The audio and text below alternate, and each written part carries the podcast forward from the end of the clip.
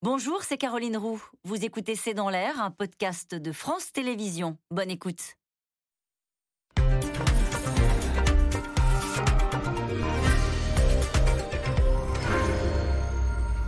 Bonsoir à toutes et à tous. Nous attendons vos questions, SMS, Internet et réseaux sociaux pour alimenter notre discussion. Depuis le début de la guerre, il n'a jamais cessé les menaces, les provocations. Vladimir Poutine, dans son dernier discours à la Douma, a expliqué à l'Occident que les choses sérieuses n'avaient pas encore commencé. Alors que les livraisons d'armes aux Ukrainiens se poursuivent, la voie diplomatique semble totalement hors de portée. Et l'Ukraine promet cet après-midi de lever un million de soldats pour reprendre le Donbass. Mais l'arme avec laquelle joue la Russie et tout autre. Les livraisons de gaz en Europe qui ont à nouveau baissé en raison notamment d'une opération de maintenance sur le gazoduc Nord Stream 1. Les, Européens craignent du coup euh, des coupures à la rentrée et la France imagine même des restrictions, des réquisitions, une pression sur les économies, sur les populations européennes qui donne un levier redoutable au Kremlin. Poutine et bientôt les choses sérieuses, c'est le titre de cette émission. Avec nous pour en parler ce soir, Alain Boer. Vous êtes professeur au Conservatoire national des arts et métiers, vous êtes responsable du pôle sécurité, défense et renseignement. Je rappelle votre dernier ouvrage, L'espionnage pour les nuls, publié chez First. Général Dominique Trinquant est avec nous ce soir. Vous êtes ancien chef de la mission militaire française auprès de l'ONU, directeur des relations extérieures de Marc et Balsan. Élise Vincent est avec nous. Vous êtes journaliste chargée des questions de défense pour le journal Le Monde. Je cite votre article Autant Russie, le retour à la logique de guerre froide. Enfin, Philippe de Sertine, vous dirigez l'Institut de haute finance. Euh, vous enseignez la finance à l'Institut d'administration des entreprises de l'Université Paris-Panthéon-Sorbonne. Et puis, je cite votre ouvrage, Le Grand Basculement, qui est publié chez Robert Laffont. Bonsoir à tous les quatre. Merci de participer à ce C'est dans l'air en direct. 26 civils tués dans l'est de l'Ukraine. L'armée ukrainienne, je le disais à l'instant, qui dit on va soulever euh, un million euh, de soldats et qui annonce vouloir reprendre le Donbass. On est sorti, je me tourne vers vous, Général, euh, de la pause opérationnelle. On a l'impression que là aussi, sur le terrain, les choses sérieuses reprennent. Oui, alors la pause opérationnelle, elle a été annoncée pour l'armée russe et pas pour l'armée ukrainienne. Et aujourd'hui, on voit l'armée euh, russe qui continue à frapper avec l'artillerie, mais qui en, revanche, vous parlais des 1 million d'Ukrainiens, mais du côté russe, il y a des problèmes de ressources humaines. Actuellement, le président euh, Poutine qui avait annoncé qu'il ne voulait pas euh, provoquer la conscription, donc la mobilisation, parce que sinon on passait d'une opération militaire spéciale à la guerre, euh, eh bien il a des difficultés. Il fait revenir les réservistes, qui, euh, des réservistes qui forment des unités qui, qui montent sur le front, alors que dans le, le réservoir ukrainien est bien plus important puisque la mobilisation a été déclarée dès le départ. Donc je pense qu'on est dans une pause actuellement, mhm. tout simplement parce que les Russes se réorganisent avant de continuer dans le Donbass. Le plan se déroule conformément au plan, dit le président Poutine. De toute façon, il ne peut pas en être autrement.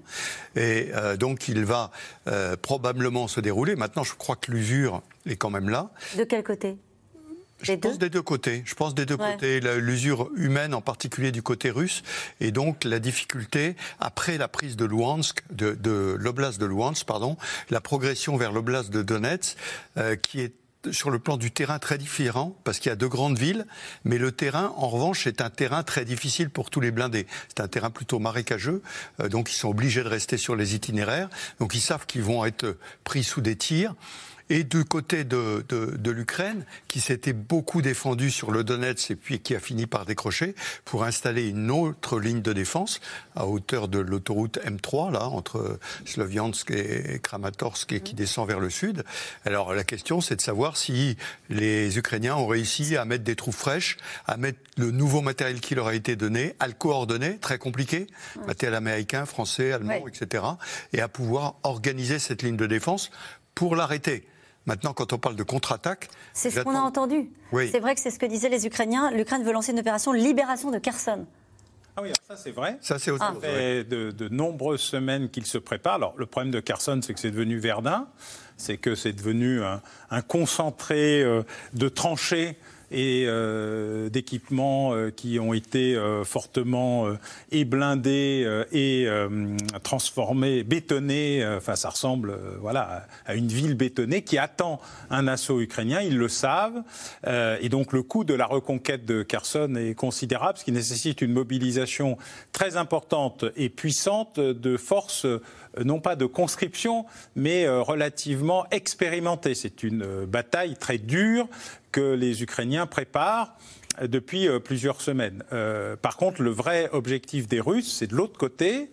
c'est ce que vient de rappeler Dominique, c'est-à-dire Sloviansk-Tramatorsk, qui permettent d'aller jusqu'à Donetsk. c'est les deux derniers verrous qui permettent de dire ça y est, nous avons fini l'opération Donbass. On est à 80-85%, on va vers 95%, 100%. On est en train de perdre des kilomètres carrés en dessous de Kharkiv-Kharkov, c'est-à-dire euh, mhm. au-dessus. Mais on revient à la frontière historique du Donbass et on est parti avec 15, 20, 30% du Donbass. Maintenant, on est à 90-95%. Maintenant, on peut entamer les négociations et l'objectif, c'est de pousser enfin les Américains à la négociation, situation qui semble avancer, car pour la première fois, il y a une nuance on va dire une grosse nuance aux États-Unis entre la ligne euh, Blinken-Austin, c'est-à-dire le secrétaire d'État, ministre des Affaires étrangères, et le ministre de la Défense, et toute la communauté du renseignement et les militaires sur le thème euh, les gars, ça ne va pas durer beaucoup plus longtemps, l'épuisement est total, les pertes sont gigantesque.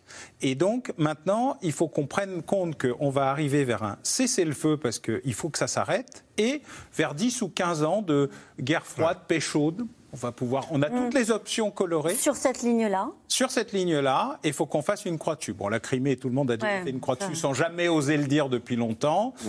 Kherson, ça pourrait être la victoire symbolique des Ukrainiens qui leur permettrait d'accepter lâcher le reste. Et puis il y a la négociation la plus importante, celle qui concerne le reste du monde, parce que tout ça, voilà. C'est deux, deux négociations. Zaporizhia, c'est-à-dire la centrale nucléaire qui a désormais mm. a été bétonnée et sécurisée avec de très nombreux équipements militaires, ce qui est une mm. première pour une centrale nucléaire civile. C'est une immense centrale nucléaire, hein, Zaporizhia. Et puis euh, la deuxième événement, c'est la tentative menée par les Turcs pour ouvrir la circulation aux céréales et aux engrais en mer Noire. Négociation qui avance millimétriquement, c'est-à-dire chaque fois qu'il y a un acquis, les Russes demandent quelque chose, quelque chose en contrepartie, et donc ça rallonge euh, le projet. Mais la tension par rapport aux promesses du président Poutine vis-à-vis notamment des Africains, des Égyptiens, de, nombreuses populations qui sont venues lui dire euh, c'est gentil, mais on va mourir, euh, amène à penser qu'il devrait y avoir une percée diplomatique sur la question des livraisons de céréales à partir de Odessa, probablement, en plus de ce qui est en train de partir avec les réseaux de chemin de fer, parce qu'il en passe quand même un peu par la Roumanie. Ce que je retiens, je donne la parole à Élise Vincent, de ce que vous expliquez, c'est que au fond, euh, les Ukrainiens seraient prêts à un moment donné à ouvrir les négociations aussi de leur côté, en se disant on fait un cessez-le-feu sur cette ligne-là. Ça voudrait dire qu'on a changé de braquet, qu'on n'est plus euh, avec l'objectif de gagner militairement la guerre sur le terrain. Si, si, ils si. pour gagner la guerre, mais ils ont toujours dit qu'ils voulaient une négociation. Et ils ont besoin d'un cessez-le-feu. Il y a des dizaines de milliers de civils qui meurent. C'est leur civil. Les deux souhaitent un cessez-le-feu? Ah, les deux souhaitent un cessez-le-feu pour sauver les civils, mais ils ne veulent pas la paix et ils ne veulent pas reconnaître les gains russes. C'est deux sujets différents. Vincent. Non, effectivement, je pense qu'il y a des messages contradictoires qui sont envoyés, en tout cas pour le, grand public, puisque les Russes disent à la fois on va faire une pause opérationnelle et à la fois on voit qu'il y a des bombardements qui continuent. En réalité, l'un n'est pas incompatible avec l'autre. De, toute façon, déjà en temps de guerre, vous pouvez annoncer ce que vous voulez et faire euh, le contraire euh, le lendemain. Euh, et par ailleurs, en fait, cette pause entre guillemets russe, elle a démarré il y a un certain temps, puisqu'on voit bien que voilà, après l'avance très rapide du début, finalement, ils ont dû quand même se replier et aller un peu moins vite et se contenter de grignoter. Euh, et que pendant qu'ils grignotent, bah, ils essayent de l'industrie de l'armement derrière, elle fournissent, elle envoie, etc. Et de un petit peu renouveler les troupes, même s'ils en manquent clairement et cruellement, comme les Ukrainiens. Mais ensuite, si on bascule sur la question de où va s'arrêter la guerre, comment va se passer l'été, parce qu'en fait c'est quand même aussi ça la question. Euh, quand même, dans les états-majors occidentaux, on s'attend à ce que ça soit dur. Ils ont beau avoir annoncé une forme de pause, on s'attend à ce que ça soit dur, parce que quand même, quand on regarde le rapport de force, même si euh, les Occidentaux envoient tout ce qu'ils peuvent en termes de livraison d'armes aux Ukrainiens, euh, la ressource, elle est a priori quand même plutôt côté russe. Alors pas pour toute la gamme des armements euh, possibles, plutôt sur des choses basiques, hein, des munitions classiques, des lobus, etc. Enfin, de ce qu'on sait du contexte industrialo-militaire russe, parce qu'on ne sait pas beaucoup de choses, mais a priori ça, ils ont encore. Ils ont moins de munitions de précision. Ça, c'est plus compliqué il manque de, euh, de semi-conducteurs, etc. C'est pour ça peut-être qu'ils ont recours aux Chinois. C'est pas bien clair sur ce point-là. Euh, mais ça ne les empêche pas, donc du coup, sur le Donbass, de tenir à peu près la ligne. Euh, mais on voit bien, tout le monde voit bien que ça va être dur de tenir. Les Occidentaux, et notamment les Américains, voient bien que les Européens sont arrivés au bout un peu de ce qu'ils peuvent donner et qu'ils ne peuvent pas faire l'effort de ce qu'ils peuvent donner, on est d'accord, en termes militaires, en termes d'équipement militaire. d'équipement militaire, d'armes, de ressources même financières, que ça devient compliqué. Alors nous, on a nos propres négociations sur la loi de programmation militaire qui vont être tendues euh, tout l'été. Donc à un moment, il va peut-être falloir faire des choix. Et évidemment, pour l'instant, c'est plutôt euh, mezzo voce, mais la, la perte du Donbass, en tout cas dans les états-majors occidentaux, elle est plus ou moins acquise. On ne le dit pas tout fort, mais on le pense tout bas. Hmm. C'est un peu ce qu'avait dit Joe Biden au tout début. Ça, lui, ça lui avait été reproché, mais il n'avait pas parlé de concessions territoriales. Sous-entendu, c'était pas si grave. Et ça avait été évidemment, ça avait beaucoup choqué les, les Ukrainiens. Mais rappelons que c'était la position de négociation à Istanbul. À Istanbul, c'était cessez le feu, négociation pendant 15 ans.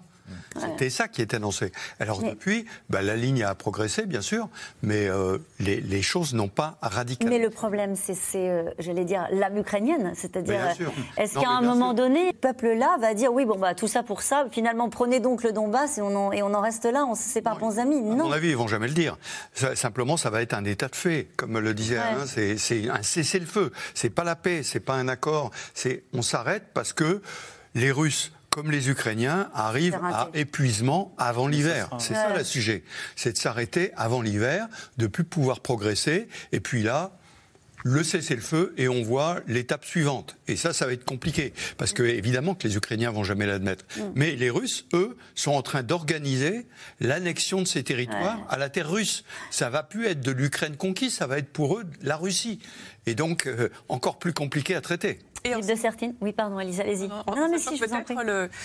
Enfin, la guerre qu'on n'a pas vraiment regardée jusqu'à présent, sauf de façon un peu sporadique, c'est la guerre maritime, navale. Euh, parce que le Donbass, finalement, c'est quasiment chose acquise. Enfin, les Occidentaux ont quasiment acquis que c'était perdu, les Ukrainiens ne veulent pas le dire, et les Russes ont fait quand même le gros du travail, comme on, l'a décrit précédemment. Donc, du coup, maintenant, le vrai enjeu pour les Russes, et c'était peut-être là leur deuxième objectif après le fait, d'avoir enfin, le fait qu'ils ont échoué à faire tomber le régime de Kiev, c'est de toute façon atrophier tellement ce pays qu'il ne pourra plus respirer, qu'il ne pourra plus exporter ses céréales. Et tout le monde sait bien que la mer Noire est un enjeu majeur en ce sens-là. Il faut comprendre que le Donbass, ça va devenir la Palestine de l'Europe. Et pas pour 5 euh, ans, 10 ans ou 15 ans. De toute façon, les Ukrainiens n'accepteront jamais. jamais. Même la Crimée, qui est un sujet beaucoup plus compliqué historiquement, politiquement et culturellement, n'a pas été digéré. Mais tout le reste ne le sera jamais. Philippe Dessertine. Je crois qu'après, évidemment, quand vous évoquiez quel camp, hein, c'est Ukraine-Russie, hmm. euh, en économie, vous avez tous les autres, en particulier l'Europe. La guerre, ça se passe en été, on est dans l'histoire, là. Mais l'hiver, c'est ça qui nous attend, là. C'est ce que voient les Européens. Et là, quand on parlait de l'épuisement, ou en tout cas de la hmm. fatigue et des dangers du temps qui vient, je crois que vraiment, là, maintenant, l'Europe se rend compte à quel point. Il faut rappeler quand même que vous avez un géant allemand qui s'appelle Uniper, qui est une énorme entreprise euh, qui va vendre de l'énergie, qui est quasiment en faillite. Et là, on est en train de parler de Lehman Brothers, c'est-à-dire rappelant évidemment l'effondrement d'une banque qui fait s'effondrer tout le système financier mondial en matière d'énergie et d'industrie allemande. L'industrie allemande, elle est en grand danger. Et si l'industrie allemande est en grand danger, ça veut dire que l'économie européenne est en grand danger. Hein, ça, on aura un effet de souffle forcément. Ça veut dire que tout le monde veut ce cessez-le-feu en réalité, au euh, fond, sur cette ligne-là. C'est même qu'on est en train de dire ça devient urgent et urgentissime. Même Vladimir Poutine le veut. Oui, alors ça fait longtemps qu'il dit qu'il le veut. Non, non, parce que pour la première fois, les coupures d'électricité sont à la fois le signe d'une montée en gamme et du besoin absolu d'arriver à quelque chose.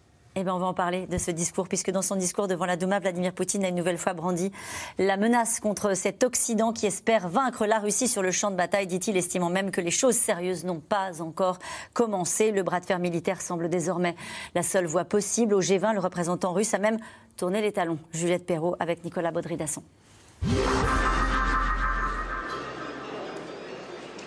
Il a fait le chemin jusqu'à Bali, mais il ne fallait en demander et guère plus à Sergei Lavrov. Silencieux aux invectives, le ministre russe des Affaires étrangères claque la porte d'une réunion avec ses homologues du G20 lorsqu'il est question de la guerre en Ukraine. Dès qu'il a terminé son discours, il est parti. Ce n'est pas la manière la plus constructive de participer à ce G20. C'est de la russophobie enragée que nos collègues pratiquent. Au lieu de trouver un terrain d'entente sur les questions clés de l'économie mondiale et des finances, raison pour lesquelles le G20 a été créé. La diplomatie sur un fil. Et dans le même temps, de nouvelles menaces de Vladimir Poutine. Alors que les pays occidentaux ont accéléré ces dernières semaines les livraisons d'armes à Kiev, le chef du Kremlin met en garde ceux qui voudraient défier la Russie.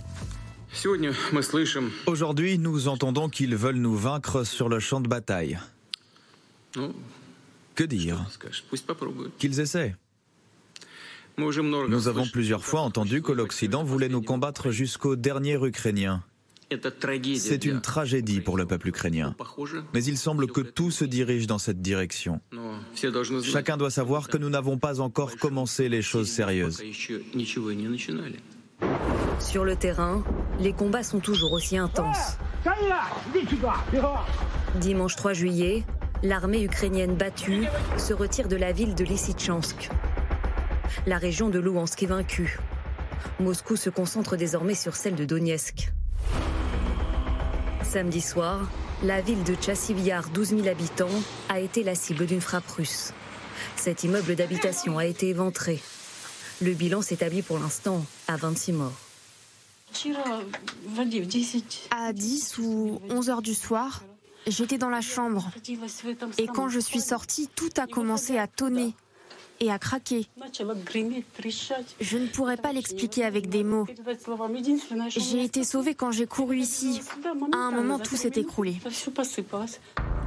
Des Russes qui tuent délibérément et qui paieront, affirme Volodymyr Zelensky.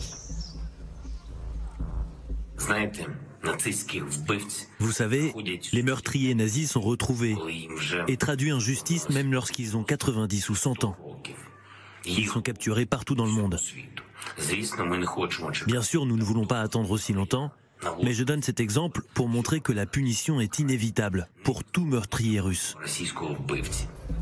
D'éventuels crimes de guerre sur lesquels enquête déjà la Cour pénale internationale.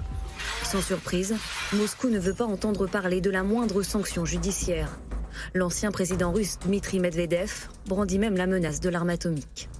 L'idée même de châtier un pays qui a le plus grand arsenal nucléaire au monde est absurde en soi et cela crée potentiellement une menace pour l'existence de l'humanité. Une guerre qui tue, mais aussi qui affame. Sur ces photos dévoilées vendredi, des champs de céréales brûlés par les Russes accusent Kiev. Selon des chercheurs de la NASA, Moscou contrôlerait désormais 22% des terres agricoles ukrainiennes. Une menace pour l'approvisionnement alimentaire du monde entier. Et puis il y a bien sûr aussi le gaz, avec là encore les menaces de Vladimir Poutine. Les sanctions contre la Russie causent beaucoup plus de dommages précisément aux pays qui les imposent. Une utilisation plus poussée de la politique des sanctions peut entraîner des conséquences encore plus graves, sans exagérer, voire catastrophiques, pour le marché mondial de l'énergie. Ultime provocation cet après-midi, à l'égard de l'Ukraine cette fois. Le chef du Kremlin annonce faciliter l'obtention de la nationalité russe, non plus seulement pour les habitants des régions séparatistes, mais pour tous les Ukrainiens. Et cette question qui nous est posée par Marie dans les Landes pour Poutine, c'est quoi les choses sérieuses? C'est ce qu'il fait, tout. Mm-hmm. la doctrine militaire russe, c'est pas séquencé en petits morceaux, c'est mm. tout c'est global et total. C'est-à-dire, je fais la guerre, je peux faire la guerre jusqu'à l'arme nucléaire tactique, qui pour eux n'est pas nucléaire au même sens que nous. Je peux faire la guerre sur le terrain du gaz, je peux faire la guerre sur le terrain du blé, sur le cyber, euh, sur la désinformation. Bref, il dit, je peux encore cranter, mm. je peux encore faire pire, parce que jusqu'à présent, à la surprise générale, quand tu commences à faire la guerre, tu coupes le gaz à tes adversaires. Mais on n'était pas en guerre, on était juste un des belligérants on était en économie de guerre, mais pas en guerre véritablement. Et Poutine faisait semblant, en plus il y trouvait beaucoup d'argent, puisque le niveau de rémunération de ce qu'il nous vendait en gaz, en pétrole et en métaux et terres rares, hein, le lithium aérien par exemple, lui permettait de s'y retrouver, mais alors très confortablement. Là il change de braquet. Là il change de braquet, il dit, euh, vous allez voir, je peux faire pire. Parce qu'il en a besoin. Hein. C'est pas seulement une agressif, c'est une agression nécessaire parce qu'il est aussi épuisé financièrement. La gouverneure de la Banque centrale russe qui a sauvé la Russie depuis le début de cette opération, a elle-même expliqué que c'était fini. Les réserves, c'était terminé. quoi qu'il en coûte, c'est fini là-bas aussi. La crise était là. Alors, euh, général. Il faut se souvenir qu'il s'adresse aux représentants de la Douma. Il s'adresse au peuple russe. Le chef en Russie ne peut pas avoir tort. Il doit être le plus fort. Il doit toujours grimper d'un cran par rapport aux autres. Donc, euh, s'adressant aux Russes, c'est toujours le plan se déroule conformément à ce que j'avais prévu et vous n'avez pas encore vu ce que vous allez voir. Donc, c'est toujours comme ça. Vous avez l'air de dire qu'il ne faut pas les prendre au pied de la lettre. Non, parce qu'il fait la guerre, oui, comme le dit Alain, il fait la guerre complètement. Mais ceci étant, euh, euh, moi, si vous voulez, euh, on parlait de Medvedev qui parlait encore de l'arme nucléaire. Ça revient tous les 15 jours ou toutes les 3 semaines. Hum. Et puis on Je peux dire sa petite phrase, bon, on la voit là. Hein. Châtier un pays qui a le plus grand arsenal nucléaire au monde est absurde. Cela crée potentiellement une menace pour l'existence de l'humanité. Oui, bon, à chaque fois qu'il dit ça, nous, ça nous fait un frisson quand même. Oui, bien sûr, mais il joue là-dessus. Il joue sur nos peurs. Lavrov fait la même chose. Hum. Lavrov dit, de toute façon, si on passe à l'arme nucléaire, c'est la fin de la civilisation. Il n'y a plus rien sur la Terre. Hum. Donc ils le reconnaissent aussi de leur côté que, et le, souvenons-nous que le dialogue nucléaire, comme on l'appelle, dès le début, a désamorcé un certain nombre de choses. Hein. Euh, ok, vous avez l'arme nucléaire, nous, aussi. Donc euh, on arrête de discuter sur ce sujet-là. Donc je pense que c'est plus ces discours s'adressent plus médiatiquement d'un côté au peuple russe, je suis le chef, c'est moi qui commande et vous allez voir ce que vous allez mm. voir, et je grimpe toujours, et pour nous sur nos peurs. Parce qu'effectivement, le nucléaire, quand on en parle dans la rue, tout le monde est paniqué. Hein. Mm. Donc je pense que les choses sérieuses, quand on voit, et on va parler dans un instant ce qui se passe sur le gaz, ou quand on voit qu'ils sont en train de brûler des champs de blé euh, en Ukraine, les choses sérieuses, on voit à six mois, même à trois mois, euh, à quoi ça peut ressembler aussi sur ce terrain-là. Oui, bien sûr, mais parce que nous, la guerre n'était plus possible pour nous. Il y a cinq mois, disait la guerre n'existe hmm. plus. Là, elle existe dans tous les domaines. Elle domaine, le domaine militaire, le domaine économique, le domaine financier. C'est la guerre euh, totale entre guillemets. Euh, voilà, c'est. vrai. Élise Vincent? S'il y a peut-être juste un point euh, qu'on n'a pas évoqué, c'est que quand même il a utilisé beaucoup, toute la gamme possible de ce qu'il est possible de faire sur le plan militaire, sauf une, dont on n'a pas beaucoup parlé jusqu'à présent, qui est le domaine naval, mais particulièrement des sous-marins. Euh, il n'a pas beaucoup utilisé ses sous-marins. Ces sous-marins sont restés à quai jusqu'à présent. Et donc, en tout cas, les marins regardent ça avec attention, se disent peut-être il peut y avoir quelque chose qui se joue pas en mer Noire. ça alors là, par contre, on bascule euh, Baltique, euh, mer du Nord, etc. Mais c'est vrai que c'est un endroit très surveillé actuellement, avec l'adhésion de la Finlande, de la Suède, etc. Enfin, c'est une hypothèse parmi d'autres. Ça se trouve, elle ne se réalisera pas, mais c'est un objet de vigilance jusqu'à présent parce qu'il a encore de la ressource dans ce. Mais avec quel objectif dans cette région-là? Ah bah, il peut faire beaucoup de choses. Il peut euh, euh, gêner la navigation, la circulation maritime d'un certain nombre de navires. Il peut euh, aller couper des câbles au fond des mers. Il y a eu un certain nombre de soupçons ces derniers temps et on sait que les Russes sont spécialistes du domaine. justement, là, ils ont un peu médiatisé la réception d'un nouveau sous-marin spécialiste justement de ces, questions de, de, surveillance du fond des mers. Donc c'est plein de signaux qui sont envoyés comme ça. Ça ne veut pas dire que Poutine appuiera sur ce bouton-là, mais en tout cas, il montre qu'il a encore un peu. En termes de stratégie, forcément, les Occidentaux sont dans une forme de riposte. C'est toujours lui qui a la main sur euh, euh, j'allais dire c'est lui, vous parliez de ce qui peut se passer sous les mers, on attend de savoir que va faire Vladimir Poutine. Où est-ce qu'on est capable d'anticiper un petit peu? On Alors c'est lui qui attaque quand même, voilà, nous on est quand même en défense. Et ensuite, évidemment qu'il y a sans doute une part de choses qu'on ne voit pas, et notamment peut-être dans le domaine du cyber ou du spatial. Hmm. Ça, on n'a pas d'éléments publics là-dessus. On peut imaginer quand même que les Occidentaux ont bien rehaussé le niveau de défense, voire fait un certain nombre euh, d'offensives. Hein. Les Américains ont en partie communiqué là-dessus. On ne sait pas les effets que ça a pu avoir, mais c'est un domaine non visible jusqu'à présent. Est-ce que c'est aussi sa réplique à ce qui s'est passé à l'OTAN euh, la semaine dernière, ce discours-là vis-à-vis de, son peuple devant les représentants de la Douma ou pas Ou est-ce que ça n'a rien à voir? Euh, Non, la, réponse à l'OTAN, et en particulier la, Suède et la Finlande qui rejoignent, je rappelle que c'était toujours c'est une catastrophe, c'est scandaleux, vous allez voir ce que vous allez voir, et le lendemain, pouf, on n'en parle plus. Le gouverneur, euh, Kaliningrad, même chose. C'est le blocus est inadmissible, etc. Le lendemain, le gouverneur de Kaliningrad dit c'est pas grave, c'est pas un blocus parce qu'on est ravitaillé par la mer. Donc à chaque fois, si vous voulez, il y a une montée en tension, et puis Derrière, il n'y a rien. Sur l'aspect, euh, en particulier cyber et, euh, espace, euh, ils ont la capacité, ils ont fait, il y a quelques mois, intervenir une destruction d'un satellite. Hein. Ils ont fait intervenir. Mais je pense que les Occidentaux, enfin je ne pense pas, je suis sûr, les Occidentaux lui ont fait connaître qu'il ne fallait pas s'amuser à ce jeu-là. Hmm. Comment est-ce qu'on fait connaître qu'il ne faut pas s'amuser à ce jeu-là dans votre métier? mais, ça se parle. Les ça se parle. Qui se parle? Bah, Le chef d'état-major, le ministre se parlent. En dehors du des dialogues euh, Poutine-Macron dont on a beaucoup parlé, ça se parle en dessous. Alors de temps en temps, ils font le savoir qu'ils se sont parlé. De temps en temps, ils ne le font pas savoir, mais ça se parle. Ça se parle entre services aussi. Oui, bien sûr, mais il y a eu euh, une très belle réunion euh, qui a été révélée par un, de vos invités récurrents, qui était Jean-Dominique Merchet, dans l'opinion.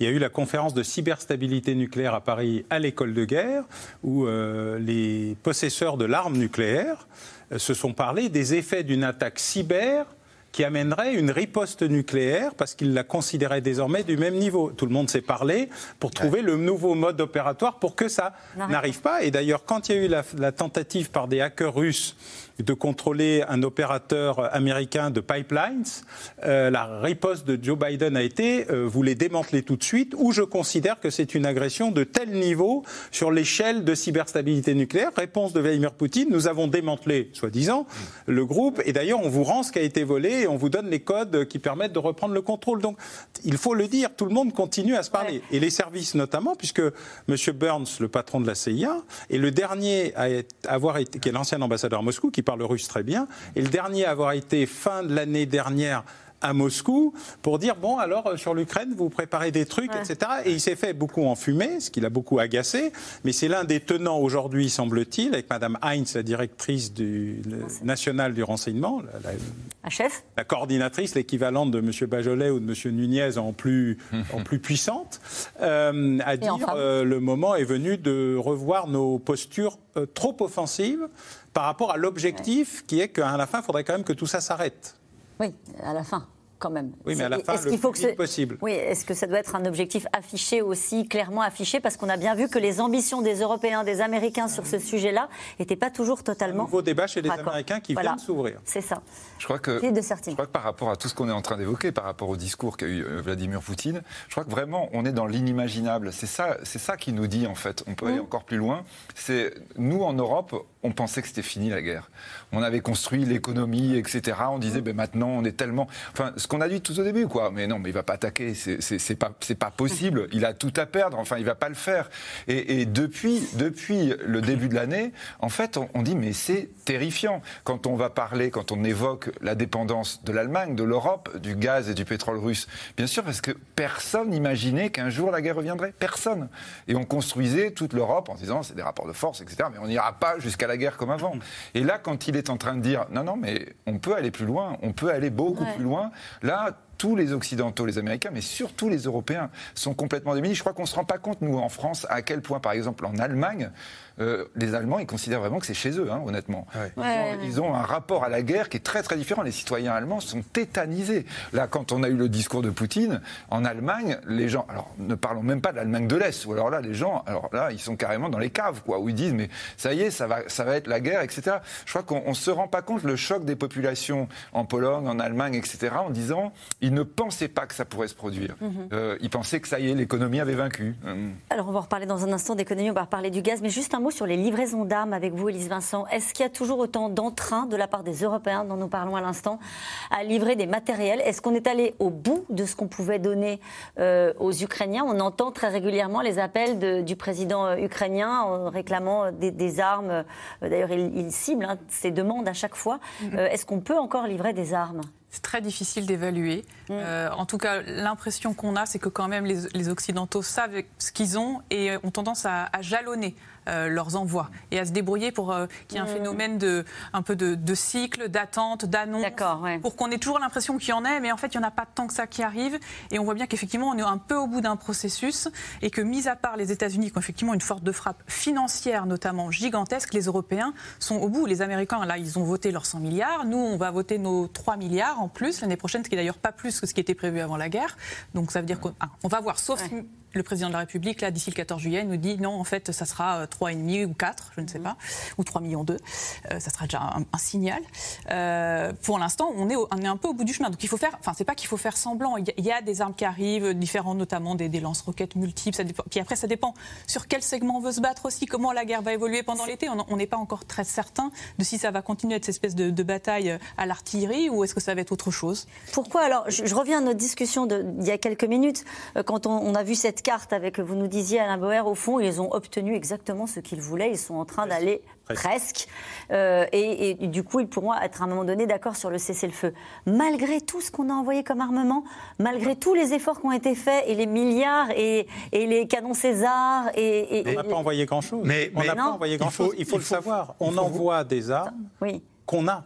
Les canons César, ce n'est pas des stocks pour livraison, c'est les stocks de l'armée disponibles.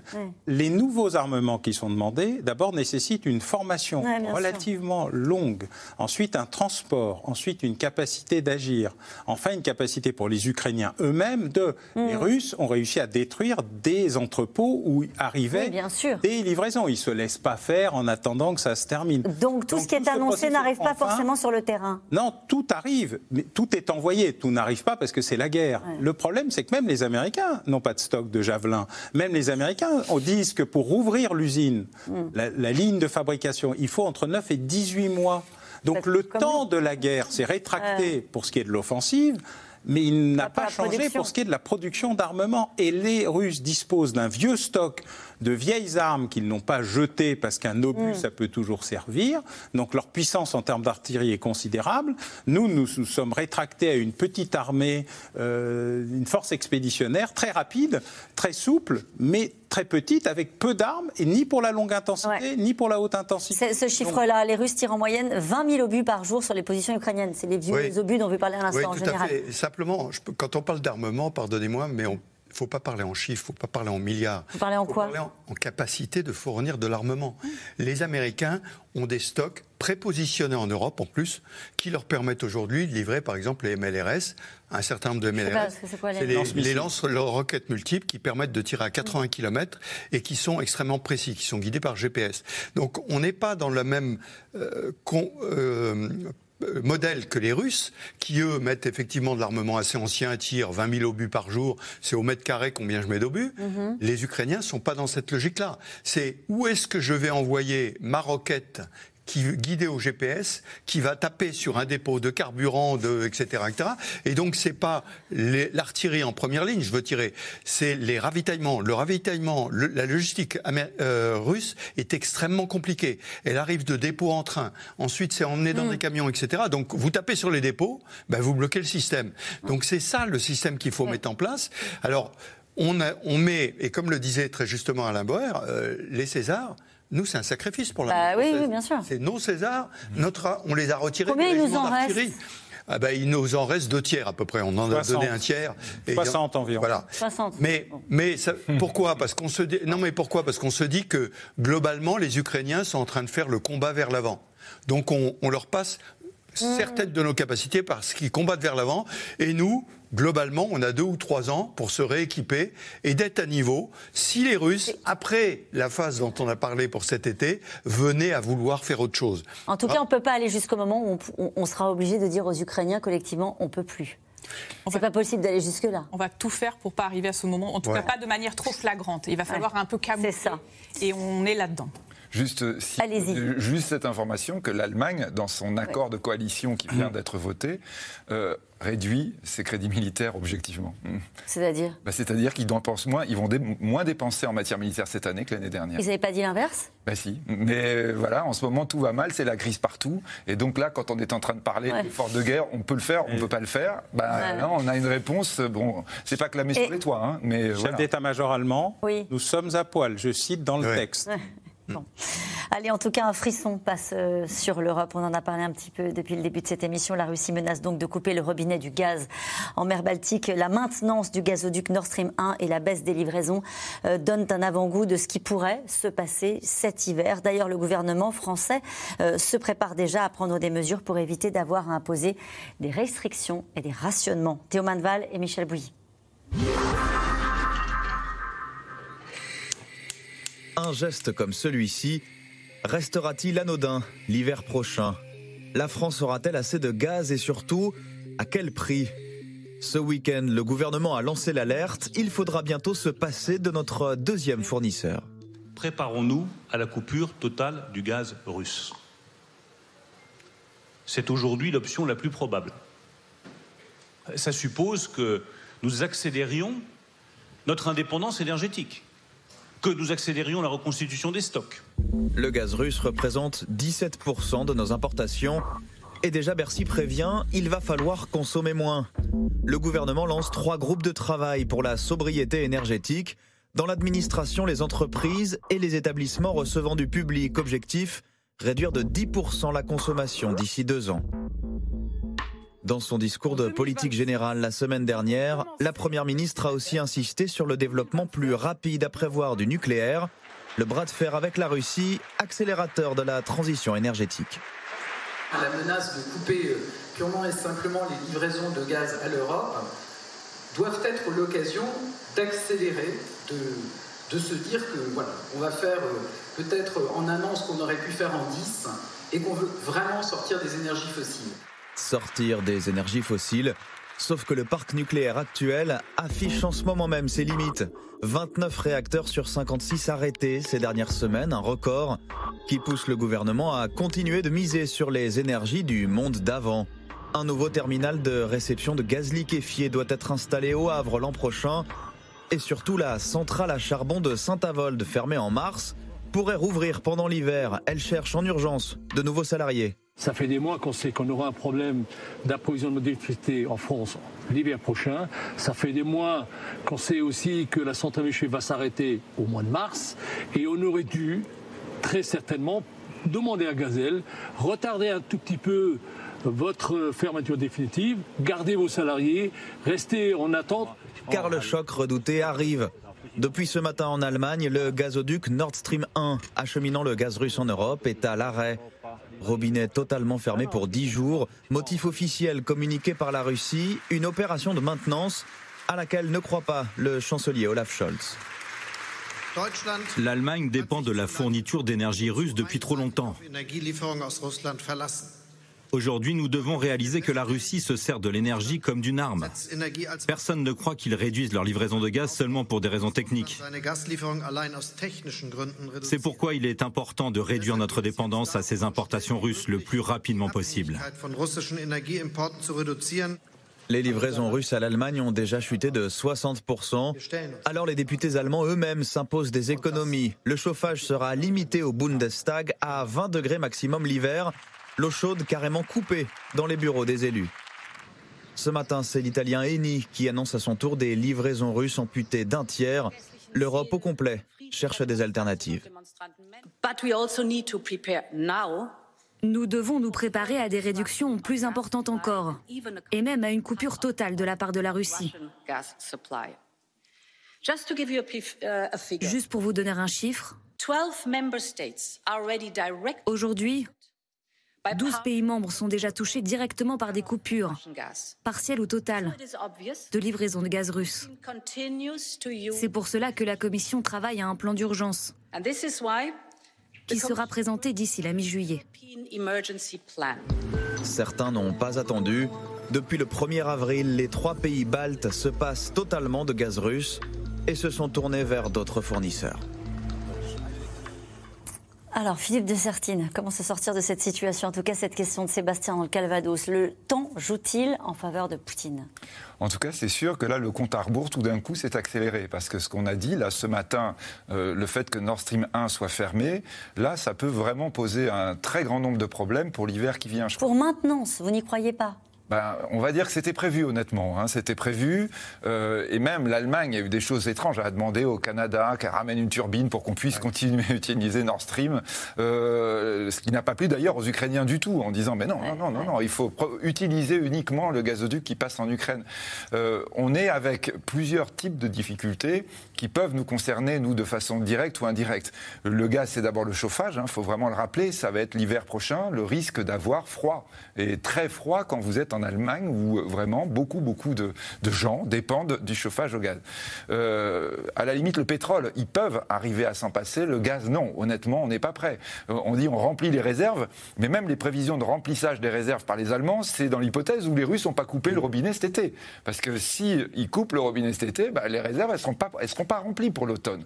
On a donc cet élément-là. On a le deuxième élément, c'est l'électricité, hein, puisqu'effectivement, on a des centrales au gaz qui fonctionnent et qui, si on les a plus, rendent, euh, on va dire, le réseau électrique européen très très tendu. On a évoqué tout à l'heure dans le reportage le fait que ça tombe pas bien. Nous, on a des centrales qui sont entre guillemets en rade du point de vue euh, nucléaire et ça risque de se poursuivre. Et puis vous avez la troisième dimension que nous, on a moins, là pour le coup, en France. Mais répétons-le, l'effet de souffle de l'Allemagne ou de l'Europe centrale viendra sur la France. C'est l'utilisation du gaz par l'industrie. C'est-à-dire, en fait, vous avez directement, s'il n'y a pas de gaz, vous avez l'économie qui va vraiment, vraiment baisser. Qui va devoir ralentir. Et oui, parce que vous avez déjà toute la chimie allemande, elle consomme 15% du gaz, c'est énorme. Donc là, vous allez avoir, euh, on, est avec des, perspectives d'arrêt complet, on va dire, d'entité industrielle de 30 Vous parlez de l'Allemagne, mais c'est le cas aussi en France? Pas avec le gaz russe nous, on est. L'Allemagne s'est construite. Je crois que toujours on dit, mais comment ça se fait? Mais l'Allemagne est partie sur cette idée qu'il fallait qu'on soit en paix avec la Russie pour euh, les siècles des siècles. Et pour être en paix, il faut qu'on dépende les uns des autres. Et là, l'hypothèse, c'était de dire, mais donc à partir du moment où on leur achète le gaz, il faut rappeler, Gerhard Schröder, grand chancelier allemand, est devenu vice-président de Gazprom, quoi. C'est-à-dire, on était, on allait très très loin, on va dire, dans le consensus. On va dire presque dans la consanguinité. Hein. On était quand même dans quelque chose d'un peu extraordinaire. Donc là, l'idée, effectivement, c'était de dire nous dépendons d'eux comme ils dépendent de nous. Là, le problème, effectivement, c'est qu'on ne pensait pas, on n'a jamais pensé, on s'est jamais figuré que Poutine allait se lancer dans une guerre, toujours pareil, sur laquelle en fait il n'a rien à gagner, mais effectivement, il nous fait tout mais, Mais ça lui coûte à lui. Ah bah bien sûr, ça lui coûte. Oui, bien sûr, ça lui coûte. Et de toute façon, même la récupération du Donbass, etc., tout ça n'est que symbolique du point de vue économique. Du point de vue politique, je ne sais pas, ça c'est pas mon domaine. Point de vue économique, je vous garantis que ça ne lui coûte. Même la Crimée, la Crimée, la Crimée lui a coûté énormément. Remettre la Crimée, investir pour quel gain En fait, aucun. Il avait déjà ses, c'est déjà ses navires de guerre en Crimée. Enfin, franchement, il a aucun gain. Mais en termes économiques, pour nous, c'est une catastrophe. Et si c'était ça les choses sérieuses? Non? Quand Vladimir Poutine évoque devant les représentants de la Douma les choses sérieuses, est-ce que c'est pas cette montée en tension euh, sur l'approvisionnement du gaz qui effectivement met nos économies euh, à terre? Peut-être pas, mais en tout cas les ah, fragilise considérablement, pas loin, euh, dites-vous, et ah feront monter avec le risque. On a vu que dans certains pays il y avait des espèces de révoltes sociales hein, liées aux, privations. Non, non, non, c'est très clair. Hein, si C'était au Sri Lanka. donc l'Allemagne peut rentrer en récession très très profonde. Là, si on est avec le gaz coupé jusqu'à la fin de l'année, hein. donc là on est vraiment c'est mauvais pour nous aussi, naturellement. mais après, par ricochet, c'est mauvais pour les États-Unis. Hein. Les États-Unis ne peuvent pas fonctionner tout seuls si l'Europe est en crise très très grave. D'ailleurs, ils l'ont appris dans la crise de 2012-2013. Mais d'autant que, comme vous le soulignez, vous disiez, mais ça lui coûte. Oui, mais la souffrance du peuple russe, ça construit la nation russe. Hmm. Depuis. Euh, des siècles, c'est ça. Et aujourd'hui, un, dictateur comme lui, qui sait qu'il peut compter sur un peuple résilient, alors il n'arrête pas de rappeler la Deuxième Guerre mondiale, la Grande Guerre patriotique quand même, où ils ont perdu 20 euh, millions de, personnes. Hein. Donc ça a été colossal. Donc ça, ça les construit plus, d'une certaine façon, cette souffrance euh, fédère le peuple russe. Alors, que chez nous, on voit bien que chez nous, c'est le problème. Euh, aujourd'hui, c'est le pouvoir d'achat. Et donc, on n'est pas du tout dans la même. Et donc, il arrive à pouvoir présenter que nous sommes des faibles et que eux sont un peuple très fort. D'ailleurs, ça... il l'a dit d'ailleurs dans son discours. Hein. Comme d'habitude. Comme d'habitude. Mais oui, il, le dit régulièrement. Il dit toujours la même chose depuis euh, plusieurs, plusieurs années d'ailleurs. Mais la construction de son discours est toujours la répétition, y compris la partie. Je vais revenir sur le discours que vous avez traduit. Mais je voudrais juste laisser finir le général. oui, juste, euh, on, voyait dans la présentation initiale M. Lavrov qui au G20 oui son discours et partait. Je, trouve que je l'ai connu quand il était ambassadeur à New York. C'est typique. C'est typique. Il n'en a rien à faire. Rien à faire de quoi Des autres. Il n'en a rien à faire. Nous, la Russie, on est fort. Et moi, je dis ce que j'ai à dire. Ce que vous allez dire ne m'intéresse pas. Et je m'en vais. Mm. Et ça, c'est quand même assez c'est un autre monde, je veux dire, et, nous, on, le réalise aujourd'hui. Mm. C'est un autre monde. Euh, il faut relire euh, Stéphane Zweig, Voyage en Russie, 1934-35, mm. hein, où vous, il dit quand on rentre dans la gare en Russie, on rentre dans un autre monde, mm. où le temps n'a pas la même valeur, où la souffrance n'a pas la même valeur. Et ça, ça, il faut bien qu'on se le remette en tête. Et cette question d'Yves dans les Côtes d'Armor, la guerre économique lancée par l'Europe contre la Russie ne va-t-elle pas se retourner contre elle? C'est un peu l'impression, euh, en tout cas, ça, ça, va coûter aux Européens. Ça ne sera pas sans, conséquence, et c'est ça qu'on mesure aujourd'hui. Ah, de toute façon, une guerre, ça ne se fait pas sans perte. Il n'y a pas de guerre euh, où il y a un gagnant qui n'a rien perdu et un mm. perdant qui a tout perdu. Ça nécessite euh, beaucoup de souffrance, du sang et des larmes, et donc en matière économique comme en matière militaire.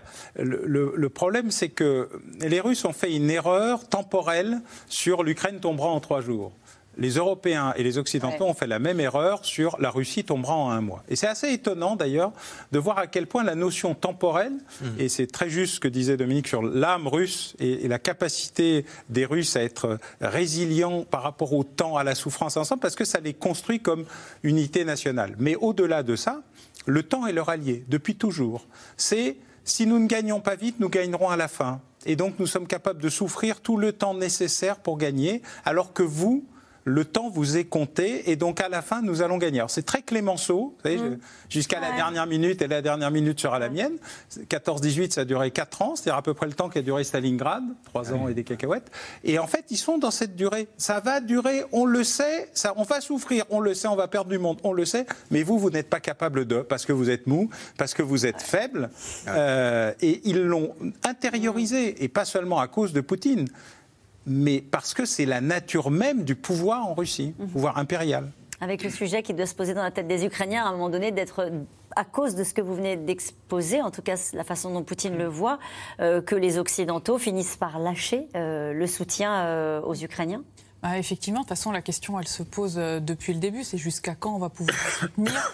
Et depuis longtemps, on peut imaginer que si la guerre même devait durer un an, dans un an, c'est pas sûr qu'on ait des Ukrainiens très heureux de la situation euh, qui, s'est passée. Euh, moi, je, sais pas, je trouve qu'en termes de, masse, c'est intéressant de voir. On parle. Est-ce que le plus dur est arrivé? Euh, Et effectivement, est-ce que c'est pas ça la guerre économique le plus dur? Si on regarde ce qui est mis sur la table pour soutenir le pouvoir d'achat, c'est 25 milliards d'euros. Si on regarde ce qui est mis sur la table pour l'année prochaine sur le strict plan militaire, c'est 3 milliards d'euros. Voilà. Donc on voit bien quand même que les enjeux, ils sont là aujourd'hui. Mhm. Philippe de Sertine Oui, c'est peut-être euh, objection votre honneur quand même par rapport à la Russie, parce que la Russie en fait a dégringole hein, depuis, on a dit depuis la Seconde Guerre mondiale, euh, elle est aujourd'hui une puissance secondaire. On a tellement reproché ça d'ailleurs que les Européens utilisent ce terme, mais parce qu'en PIB c'est vrai. Là aujourd'hui, effectivement, par rapport à ce qu'on disait sur la guerre économique, ce qu'on n'avait pas prévu non plus, c'est qu'en fait la guerre fait monter les prix du pétrole et du gaz et que ça enrichit la Russie. Hein. C'est-à-dire qu'au lieu d'avoir une récession de 8 ou 10 ils n'auront peut-être que de 3, mais ils auront une récession quand même. Hein. C'est-à-dire que les Russes, on va dire oui, résilients, résilients, mais ils étaient déjà pas très riches, ils vont être de plus en plus pauvres. Euh, on parle quand même de, plus de 130 millions de gens quand même, hein, qui vont avoir à la fin quand même l'idée de mais euh, de l'autre côté de la frontière, les gens sont mieux. Ça, on peut compter sur l'Europe pour dire on va refaire une Ukraine qui sera une Ukraine prospère. On n'aura pas le choix. De toute façon, il faudra vraiment qu'on investisse dedans. Donc je pense quand même que là, la Russie, quand on regarde sur le temps long, elle est dans une exploitation de son gaz et son pétrole, de sa rente énergétique. Elle n'a pas grand-chose derrière. Et on voit bien que sa régression dans le PIB, elle a un PIB beaucoup trop faible, une richesse beaucoup trop faible comparée à sa population. Donc là, il y a quelque chose, il y a quelque chose, une, sorte de, de cancer qui la d'autant qu'elle sait que, on va dire, les matières premières énergétiques fossiles sont appelées à disparaître. Donc le, le, tas d'or sur lequel elle est se transforme peu à peu en plomb. Elle le sait, Mais... Poutine le sait. Et donc là, derrière, il y aura quoi? Est-ce que nous, on a droit au temps long? Voyez, c'est ça la question. Euh, cette phrase du secrétaire d'État américain Tony Blinken qui affirme que les restrictions imposées par la Russie aux exportations de céréales ukrainiennes ont peut-être contribuer à ce qui s'est passé, euh, je le disais tout à l'heure, au Sri Lanka, euh, déclenché par des pénuries de nourriture et de carburant. C'est-à-dire que socialement, euh, l'Europe n'est pas si solide que ça, confrontée à la pénurie, aux restrictions et, et à la baisse du pouvoir d'achat. Je pourrais rajouter la baisse de l'euro aussi, qui joue dans ce... Oui, qui nous fait que le pétrole nous coûte de plus en plus cher et que ça nous importe de l'inflation, hein, d'ailleurs. Hein. Donc, mais, non, non, bien sûr, il y a cette tension, il y a ce risque sur la zone euro, etc. Mais tout ça ne rapportera rien à la Russie. Mais c'est pas pour ça qu'elle sera plus riche, c'est qu'éventuellement, on sera plus pauvre. Mais je ne suis pas sûr du tout que la population russe va pousser des hurrahs en disant en fait ils sont beaucoup plus pauvres, donc ça y est, on a gagné. je crois qu'à terme, il y a cette question. En fait, la vraie question, effectivement, c'est notre résilience à nous. Que nous évoquons, c'est ça en fait la vraie question. Mais derrière, effectivement, c'est la résilience des populations. Est-ce que en France, on disait tout à l'heure, en Allemagne, les gens ont l'impression que la guerre est à leur porte. En France, en France, non. Sincèrement. Et si on leur dit on fait des sacrifices pour ça, ils ont du mal à l'entendre. En tout cas, dans cette guerre, les Russes s'en prennent parfois et souvent au symbole. 150 monuments culturels ont été détruits euh, depuis le début de la guerre. Le musée euh, d'Ivankiv au nord de Kiev a été quasiment rasé. Euh, mais vous allez le voir, les œuvres ont parfois évité la destruction grâce au courage des Ukrainiens. Romain Besnenou, Stéphane Lopez et Christophe Roquet. Du musée d'histoire d'Ivankiv, il ne reste plus rien, ou presque, qu'un immense tas de ruines et de débris calcinés. Ça, c'était l'entrée principale du musée. Et l'exposition commençait juste là. Galina, la directrice, n'arrive toujours pas à y croire. Quatre mois après, ça sent toujours le brûlé. Ça me brise le cœur, ça me fait mal de voir mon musée comme ça. Je pleure à chaque fois que je reviens ici. Deux jours après le début de la guerre, une frappe aérienne russe pulvérise le musée, qui abritait de nombreuses collections d'art. Un acte délibéré, d'après la directrice. Regardez, c'est là que l'obus est tombé. Vous voyez ce trou? Il ciblait le musée. Ils l'ont fait exprès. C'est le seul endroit visé par les Russes dans tout le quartier. Ce n'est pas un hasard. Le musée abritait une collection très rare. 25 toiles originales de Maria Primachenko, la célèbre peintre ukrainienne, admirée de Pablo Picasso. Ces œuvres ont pu être sauvées in extremis par le gardien du musée et sa femme Natalia. Bonjour Juste après la bombe, on a couru ici. On a cassé les barreaux en métal et on est entré pour évacuer les tableaux. Alors qu'il y avait des flammes partout, des flammes immenses. Les Russes veulent détruire notre héritage, tout simplement. Ils veulent anéantir notre culture, notre histoire. Ils veulent nous priver de notre histoire. Mais ils n'y arriveront pas. Gloire à l'Ukraine. À Ivankiv, Maria Primachenko est une héroïne locale. L'enfant du pays est partout, même sur les façades des immeubles. Avec la guerre, ses œuvres colorées sont devenues symboles de paix. Vous savez qui c'est? Ah, Bien sûr, c'est notre célèbre peintre dont le musée a été détruit par les Russes. Je n'y connais pas grand-chose en peinture. Mais quand j'ai appris qu'ils avaient bombardé le musée, je me suis dit que c'était vraiment des salauds. Tout ce qui intéresse Poutine, c'est de nous effacer. Nous effacer de la surface du globe. En Ukraine, l'UNESCO recense plus de 150 monuments culturels détruits par les Russes depuis le début de la guerre, comme le désormais célèbre théâtre de Mariupol. Alors, à Ivankiv, pour aider à la reconstruction, Vassil, l'ancien élève de Maria Primachenko, a décidé de vendre ses toiles aux enchères. 700 000 euros sont nécessaires d'après l'adjointe au maire, qui considère la peinture comme l'affirmation de l'identité ukrainienne. Ça, c'est la bête russe qui tombe sur l'Ukraine, c'est ça? Oui, oui. Et quand je peignais ce tableau, les Russes ont débarqué chez mes voisins et ma femme est venue me voir en me disant Cache ce tableau. Cache-le vite, s'ils le voient, ils te tueront. L'art, c'est la résistance. À travers ces tableaux, nos enfants connaîtront notre histoire. Ils revivront l'occupation russe. Ils sauront ce qu'ils nous ont fait. Personne ne pourra oublier ce qu'il s'est passé. Ne pas oublier et préparer l'après. Sergueï est un jeune architecte en mission un peu spéciale. Alors on va poser deux marqueurs sur la façade et deux par terre. Depuis quatre mois, il parcourt l'Ukraine à la recherche de monuments détruits par les Russes, comme le musée d'Ivankiv, pour les scanner, puis les modéliser en 3D. Notre travail aidera à la reconstruction, car beaucoup de monuments en Ukraine sont anciens. Et les plans n'existent pas ou ont été perdus. On collabore avec le ministère de la Culture qui, grâce à nos modèles, peut dessiner de nouveaux plans prévoir les travaux et rebâtir à l'identique, comme c'était avant. Signataires de la Convention de la Haye, l'Ukraine et la Russie ont l'obligation de protéger le patrimoine culturel en cas de conflit armé. À Ivankiv, les 25 tableaux de Maria Primachenko sont gardés précieusement dans un lieu tenu secret. Notre réaction à ce reportage, ça fait partie de la guerre, sans prendre au symbole, à la culture, l'effacement. Ils veulent nous effacer, on a entendu dans le reportage. Mais le président Poutine l'avait clairement annoncé. L'Ukraine n'existe pas. Donc euh, euh, il faut l'effacer.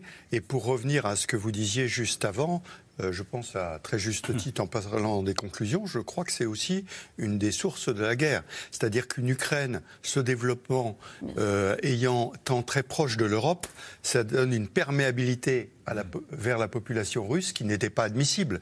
D'autant que, comme on le sait, les populations ukrainiennes et, eh russes sont assez mélangées. Bah, regardez justement cette information. Kiev condamne fermement euh, l'annonce de Moscou qui veut faciliter l'obtention de visas pour tous les Ukrainiens. soyez les bienvenus. Euh, vous êtes russe, vous êtes, vous êtes ukrainien, vous êtes russe, euh, nous sommes frères. Ils en ont déjà importé beaucoup contre leur volonté. On considère qu'il y a 500 000 environ Ukrainiens qui se sont évaporés en Russie dans les zones sous contrôle russe, y compris dans des zones qu'ils ont reperdues depuis, mais les populations n'ont pas été retrouvées. Alors certains sont revenus, d'autres se sont évadés, mm. qui vous racontent un peu la vache et le prisonnier en, dans une version un peu étrange. Euh, mais il y a une tentative de, rééduquer une partie de la population ukrainienne. Il y a deuxièmement euh, ce que rappelait Dominique, c'est que euh, en juillet de l'année dernière, Vladimir Poutine a fait un papier de 25 pages expliquant que la nation ukrainienne n'existait pas, que la culture ukrainienne n'existaient pas, que c'était une invention occidentale, qu'ils étaient des Russes, qui devaient revenir dans la mère patrie, et que tout ça était euh, une pure euh, euh, affabulation. Donc il y a une logique là. Et puis troisièmement, les destructions d'œuvres d'art, je veux dire, entre 14-18, on a perdu beaucoup de monuments, dont des cathédrales, parce que la grosse Bertha, ça tirait loin, mais ça ça tirait pas droit, ou pas, pas précisément. Et puis c'était aussi une, une, volonté particulière, et je rappelle le courage des conservateurs du musée du Louvre, notamment durant l'occupation, qui ont réussi euh, voilà, donc il y a eu. C'est une volonté permanente. Le pillage est un élément structurel. De ce point de vue-là, les nazis et euh, les staliniens n'ont pas beaucoup euh, changé. Et on voit que les pillages ont un peu changé. Ils payent moins les œuvres d'art et plus les tracteurs ou les céréales. Mais il y a du pillage. Hein. c'est toutes les lois de la guerre ont disparu dans l'occupation russe en Ukraine. Oui. Une exception, Kiev. Kiev n'a pas été bombardé, mmh. alors euh, peu, peu, assez peu. Or, on sait que Kiev, c'est l'origine de la Russie, en fait. Mmh. Et donc là, euh, Kiev existe comme ville potentiellement russe. Quand on voit ces images, on se dit que l'un des chantiers de l'Europe, euh, ça va être la reconstruction qui a déjà commencé. En tout cas, c'est une réflexion qui est menée au niveau européen pour savoir comment faire. Euh, ça paraît monumental comme chantier. Oui, oui, et d'ailleurs, bon, on voit bien quand même dans cette idée de détruire les œuvres d'art, c'est pas neutre, hein, c'est vraiment la mémoire d'un peuple, hein, les œuvres d'art. C'est aussi d'ailleurs une mémoire qui peut se retourner hein, contre la guerre, puisque euh, personne n'a oublié Guernica à cause de Picasso. je veux dire, vous voyez là, quand on voit les jeunes gens qui sont en train de prendre, ils sont en train de travailler là-dessus. Après, quand on voit aussi le reportage, ce qui est très marquant, c'est que bien sûr, les œuvres d'art qui sont peintes par un Ukrainien, c'est des, des, œuvres d'art russes. Enfin, les Russes se reconnaissent. Il y a quand même cette côté-là qu'on revoit. Vous voyez, c'est typiquement quelque chose de la nation russe. Et donc là, évidemment, il y a quelque chose de très compliqué aussi, hein, parce qu'il faut rappeler quand même que euh, Poutine, il faut qu'il explique aux Russes qu'on est en train de tuer des Ukrainiens, qu'on est en train de massacrer euh, des gens qui sont des cousins, qui sont de l'autre côté de la frontière. Et là, quand il parle des œuvres d'art, c'est des, des œuvres d'art dans lesquelles la Russie se retrouve Mm. Donc là, je crois vraiment, non, il y aura. Mais depuis le début, on dit ça, depuis le début, il donne le sentiment d'avoir aucune difficulté à faire avaler cette histoire-là à son, à son pays. Euh, on n'en ah sait rien. Bien sûr. On n'en sait rien. non, mais il y a une large majorité. Enfin, il n'est pas en péril euh, du point de vue de l'opinion publique de chez lui. Et d'ailleurs, il est dans une position très simple. Ceux qui sont contre peuvent partir. Ceux qui sont ouverts au libéralisme peuvent partir. Les pro-occidentaux peuvent partir. Je vais épurer la Russie et détruire l'Ukraine. Il l'a écrit, donc c'est pas une affabulation. Je veux dire, il faut lire Mein Kampf, il faut lire aussi Poutine. Mm. Ou pas Si, il faut. Ah si, toujours. Ah bon, ok. Allez, nous revenons maintenant à vos questions.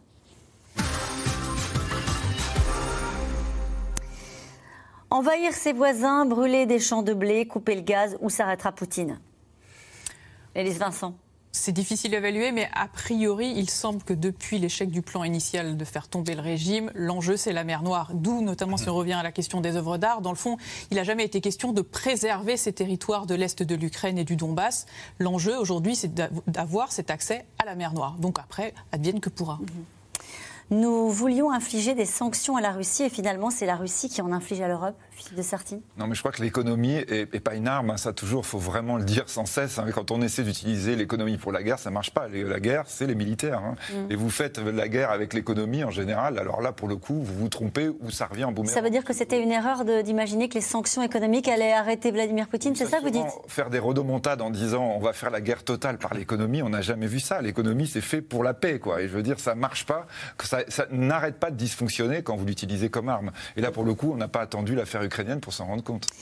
Pourrions-nous avoir à aider nos voisins allemands s'ils devaient faire face à une pénurie de gaz? Alors comment ça va se passer ça? Entre bah eux et nous ah, Là, là n'oublions pas, hein, on aura de toute façon, s'il y a l'électricité, souvent les gens disent mais pourquoi on, a de l'électricité en Europe? On en a besoin nous aussi, hein. c'est-à-dire qu'on est tous dépendants les uns des autres. Et là, répétons-le, si vous avez une grosse récession économique qui commence, euh, grosse euh, dans le sens allemand, mhm. qui ferait grande, euh, de toute façon, nous serons concernés. Donc forcément, il va y avoir un certain nombre de plans, on va dire, concertés entre les Européens pour voir comment on fait, comment on fonctionne. Il faut rappeler, l'Allemagne, le mois de mai a été déficitaire en commerce extérieur. Alors vous me direz, nous, ça nous fait pas ni chaud ni froid, on était très déficitaire. Mais l'Allemagne, normalement, l'était jamais. Quoi. On est avec un déficit du commerce extérieur qui explique d'ailleurs globalement pourquoi aussi l'euro est faible. Hein, et pourquoi, bien sûr, on paie le pétrole si cher en dollars. Si Poutine coupe le gaz, n'est-ce pas une déclaration de guerre? Non, parce qu'on n'est pas en guerre et qu'on fait tous semblant de ne pas être en guerre. C'est-à-dire, on vous explique qu'on est en économie de guerre, on est d'un belligérance qui est un acte de guerre, mais on n'est pas en guerre. Donc, on va faire comme si on n'était toujours pas en guerre, surtout que ce n'est pas une coupure, c'est une maintenance, et que tout le monde fait des efforts pour emballer, emballer euh, tout cela. Mais euh, dans la réalité, depuis le début, on en avait d'ailleurs discuté, euh, on sait que l'erreur majeure, qui est celle du président Biden, quand le président Biden dit il n'y aura pas un soldat américain pour aller en Ukraine, il ouvre la porte et c'est lui qui met le feu vert. Et tout le reste, depuis, est un rattrapage permanent, un bricolage permanent à la godille visant à rattraper l'erreur initiale qui était de dire toute entrée en Ukraine amènerait une intervention militaire américaine. La diplomatie occidentale n'est-elle pas clairement en train d'échouer? Je sais pas. Eh, euh, on, combat avec un bras dans le dos, euh, comme vous le disiez. On dit euh, vous faites la guerre, d'accord Nous, on va faire la guerre économique. Bon, ça marche pas. Donc, on, est et puis on change en permanence Qu'est-ce que c'est que la guerre? Non, on n'est pas en, guerre. On vous fournit des chars, de l'artillerie, euh, euh, tout ça, mais on n'est pas en guerre.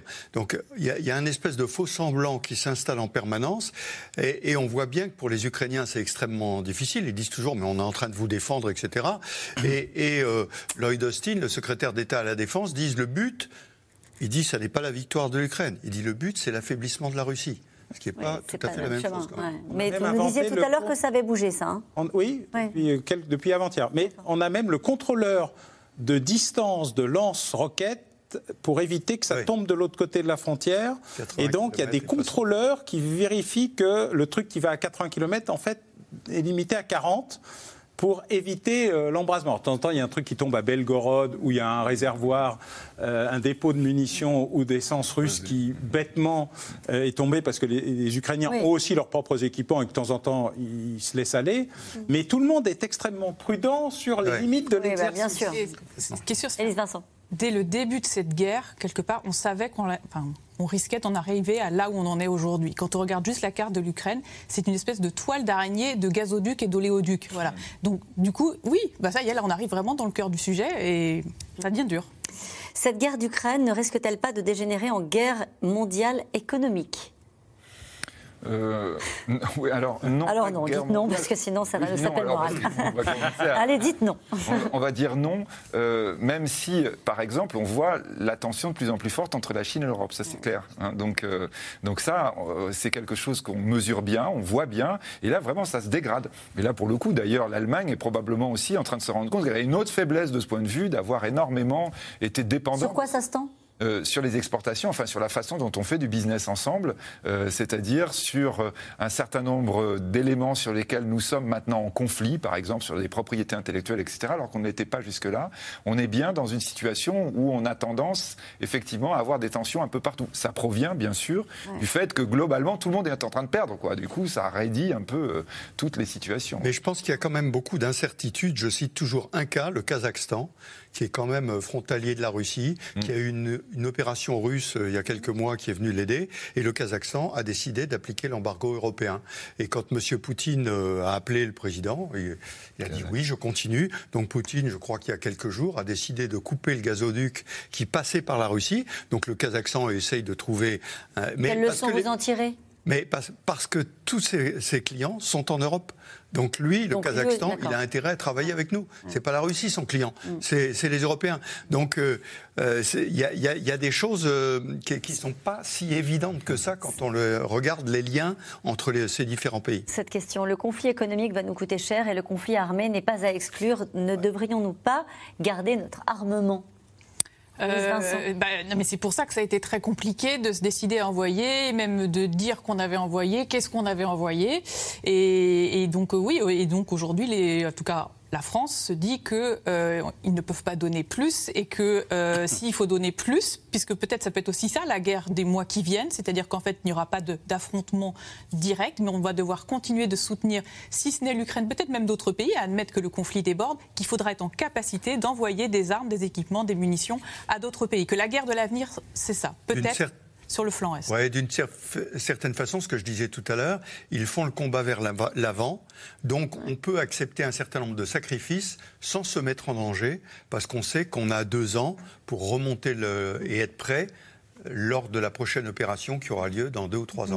C'est le pari qui est fait. Hein. le pari qui est Boris Johnson ne sera plus là. Enfin, dans la, dans la réalité, euh, on a dix ans de retard d'équipement, dix ans de retard de mise en en, rénovation d'équipements. Nous avons besoin d'un plan qui va dépasser probablement 100 milliards à la fin de remise en état d'une armée qui est aujourd'hui exsangue, affaiblie, réduite, dont les euh, commandes ont été étalées euh, dans le temps et qui n'est pas capable de faire ni de la haute intensité ni de la longue intensité, comme le rappelle un rapport excellent euh, du Parlement qui rappelait que haute intensité, le document est public, j'invite les téléspectateurs. Beaucoup de conseils de lecture ce soir. Oui, mais c'est important la lecture et donc qui montre euh, l'état de faiblesse d'une armée que nous avons réduite et qui a été tuée, ou en tout cas extraordinairement affaiblie, étouffée par les comptables de Bercy, dont le moment est venu de revenir que le, quoi qu'il en coûte, ça marche pas seulement pour le pouvoir d'achat, c'est important, mais aussi pour la souveraineté nationale et industrielle et militaire. Allez, une dernière question. Quelles sont les pertes subies par l'armée russe, rapidement?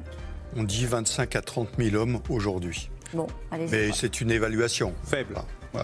Faible. Mais par contre, les pertes ukrainiennes sont immenses. Elles sont chiffrées aussi Alors, elles sont chiffrées à 100 à 200 par jour. on ne sait pas très bien s'il est tué ou les blessés, mais on peut dire que le conflit au jour d'aujourd'hui a au moins fait 60 000 victimes. Eh bien, merci à vous tous. C'est la fin de cette émission qui sera rediffusée ce soir à 22h40. Demain, vous retrouvez euh, Alexandra Ben Saïd pour un nouveau C'est dans l'air en direct à 17h50. Et puis, quand vous voulez retrouver C'est dans l'air, c'est quand vous voulez en replay et en podcast. Belle soirée.